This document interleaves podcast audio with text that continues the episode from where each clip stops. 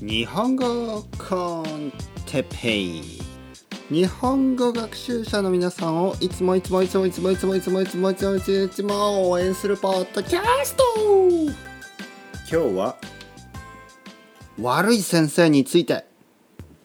日本語コンテッペイの時間が今日も始まりましたたたたた。みんな元気ですた今日もしっかり日本語の勉強をしましょう。日本語の勉強は楽しい勉強ですよ。みんな大好きお寿司。みんな大好きうどん。みんな大好きラーメン。みんな大好き天ぷらみんなで食べよう。おいしい日本の食事みんなで食べれば今日もおいしいおいしいおいしいおいしい。皆さん元気ですか？日本語コンテペン。時間ですね。よろしくお願いします。おいしいおいしいおいしいおいしい。みんなで食べれば美味しいですね。元気ですか？僕は元気ですよ。聞こえますか？聞こえますね。はい。皆さんお前たち乾杯。はい、えー、というわけでウイスキーを飲んでいます。ねウイスキーを飲んでます。皆さん元気ですか？僕は元気ですよ。えー、今日はね少しあのまあ僕は怒ってるんですよ。ね？怒っている。何について怒っているか。まあまあそれはねあの少し話したいと思います。ねこれから。えー、僕にはですねまあまあままずですねまずですね乾杯皆さん乾杯ウイスキーを飲んでいますまあ今日ウイスキーを飲む前にあのビールを一杯そしてチューハイを一杯。ねちょちょっと今日は外でね飲んできました。そして家に帰ってこれを取っています。えー、前回ね前回はあの僕の新しいあのカナダ人の生徒の話をしましたね。えー、そのカナダ人の生徒があの日本で頑張っている。でもちょっとストレスを抱えている、ね、そういう話をしました。今回はですねあの中国に住んでいる僕のあのすごく若い生徒についてちょっとね話したいと思います。中国に住んでいる。まあもちろん中国人の生徒。で彼はですねあの素晴らしい、ね、彼はまず素晴らしい。彼はですねあの日本の大学に行くために中国であのそのための日本語をね勉強してるんです。彼は日本語の専門学校まあ日本語の学校ですね。日本語を勉強するための学校に中国で通っています。そこの学校には日本人の日本語の先生もいるしあと中国人の日本語の先生もいます。ね。で今回僕があの怒っているのはあのまずですね今日彼があの少しちょっとあの落ち込んでいたんですね。落ち込んでいた。でどうしたんですか？どうしたの？っていう話をしたんです。ね彼はまだね多分17歳とか18歳とかそれぐらいなんです。すごい若いんですね。で日本語あの勉強している。彼はねアニメが好きなんです。日本のアニメが好き。何何って Fate。Fate っていうね。 Fate。ね Fate っていうあの日本のアニメが特に好きっていう話で僕はあの何の話か一切わからないっていう感じでね。あのでもねフェイトについて話す話し始めるともう彼は1時間ぐらい止まらないんですよね、うん、まあまあどんなアニメかは知らないんですけどまあとにかくそのそれだけのね情熱パッションがある。僕はねとにかく前も言いましたよね。パッションがある人間が好きなんです。もう何でもいい本当にねあのそれはアニメでもいいしもう何でもいいんですパッションがある人間はやっぱり美しいね。というわけでまあ僕はね僕のパッション皆さん知ってますよね。僕のパッションはもちろん皆さんを応援することですよ。とにかく日本語を勉強してる皆さん美しいですよ。ね。まあ照れないでください。照れないでいいですよ。でもねあのとにかくなんかあの僕はね日本人として生まれて、えー、日本で生まれ育ってねお父さんもお母さんも日本人でで日本という国がねまあまあ好きなような嫌いなようなまあむしろ嫌いという感じであのティーンネイジをね過ごしてきたわけです。そしてまああの国際結婚をしてね、まあ、ロンドンに住んだりバルセロナに住んだりしながら、えー、奥さんはねあの外国人でスペイン人でね子供もハーフになってしまい まあ悪くないですよ悪いことじゃないけど。まあ、というわけでいろいろね、まあ、日本に関してはあのラブヘイトでこれはあの僕がねあのスペインに対して感じるラブヘイトと同じでもう家族になっちゃったわけですよね。日本やあのスペインがね僕の家族みたいに感じるわけです。であの日本人の中にはもう日本がねもう好きみたいなことを言ってる人もいますけどもう僕僕にとってはね日本はね本当に好きであり嫌いであり何というすごいねあの皆さんにとっての日本と同じなわけですよ。好きであり嫌いであり。でこういう日本人は実は少ない。日本人はほとんどねもうなんか好きとか嫌いとか考えずに好きみたいな感じなんですよね。日本のことでも僕はちょっと外に日本の外に出たりしてちょっといろいろね日本のいいところそして悪いところを知っている。だから日本が最終的には好きになってるんですよね。ななのでもうすごいフェアに日本が好きっていうところにね今今は落ち着いてるんですけどでも日本の嫌いなとこも分かっている。日本の悪いところも分かってるし日本の素晴らしいところも分かってる日本人。これは意外と少ない、ね、外国人は結構それを知っている。日本のいいところ悪いところね。でも日本人として日本のいいところ悪いところを知っている日本人しかも日本語を教えている、ね、日本語の先生でもあるそれがね僕のあのいいところだと思うんですね。まあとにかく何を何を話しているかというと今日はですねその僕の中国人のあの日本語の生徒がですね落ち込んでいたという話ですね戻ると。で「どうしたの?」ってって聞いたんですよ。どうしたの？そうするとね彼が新しいねその日本語の先生しかも中国人の先生、まあ、しかもしかもというのも悪いあのちょっと偏見がありますが、まあ、別にあの中国人の日本語の先生でもいい先生ももちろんいますよ。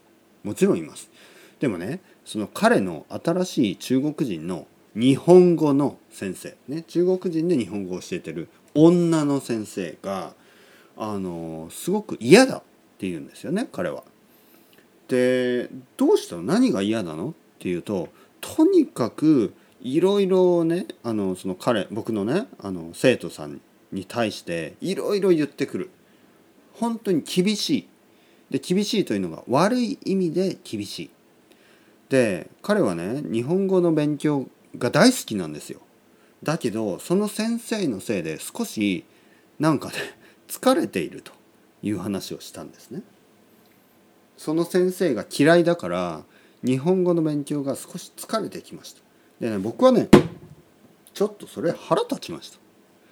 でね僕はねあの先生まず先生のあのまあまあ彼は16歳とか17歳ぐらいそれぐらいの時です。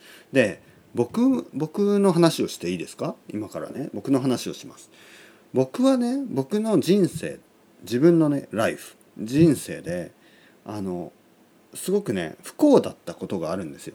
で何それは何かというと不幸というのはアンラッキーだったことアンフォーチネートだったこと何かというと小学校中学校高校ねエレメンタリースクールジュニアハイスクールハイスクールでいい先生に出会わなかったいい先生にいい先生に会わ会えなかったことなんですね。で僕は大学に入って初めて自分が好きな先生に会えたんですね。それまで小学校中学校高校ずっといい先生自分が好きだと思う先生に一人も出会わなかった。ね。これは本当に不幸なことです。本当に。だから僕は anti-academic anti-education なのはそういうことです。僕があのー、いつもね言うようになぜかね皆さん感じますよね。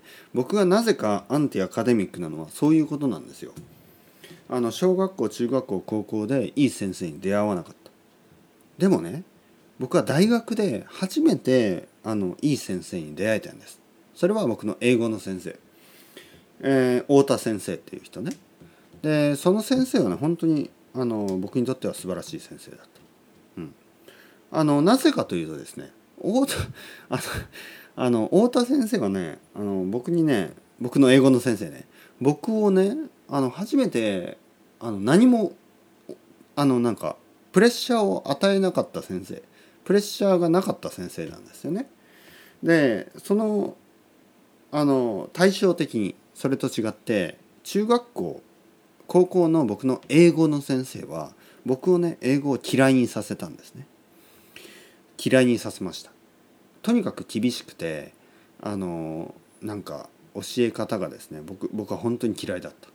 うん、なんかテストも厳しいしねうん、とにかく僕をね英語を嫌いにさせたんですよその中学校高校の先生は。でも大学の先生大学の僕の英語の先生はあの何もねあのプレッシャーを与えなかったんですよ。太田先生はねあのクリームイギリスのねロックバンドエリック・クラプトンがあの所属していたクリームねクリームというバンドが大好きでクリームの話ばっかりするんですよね。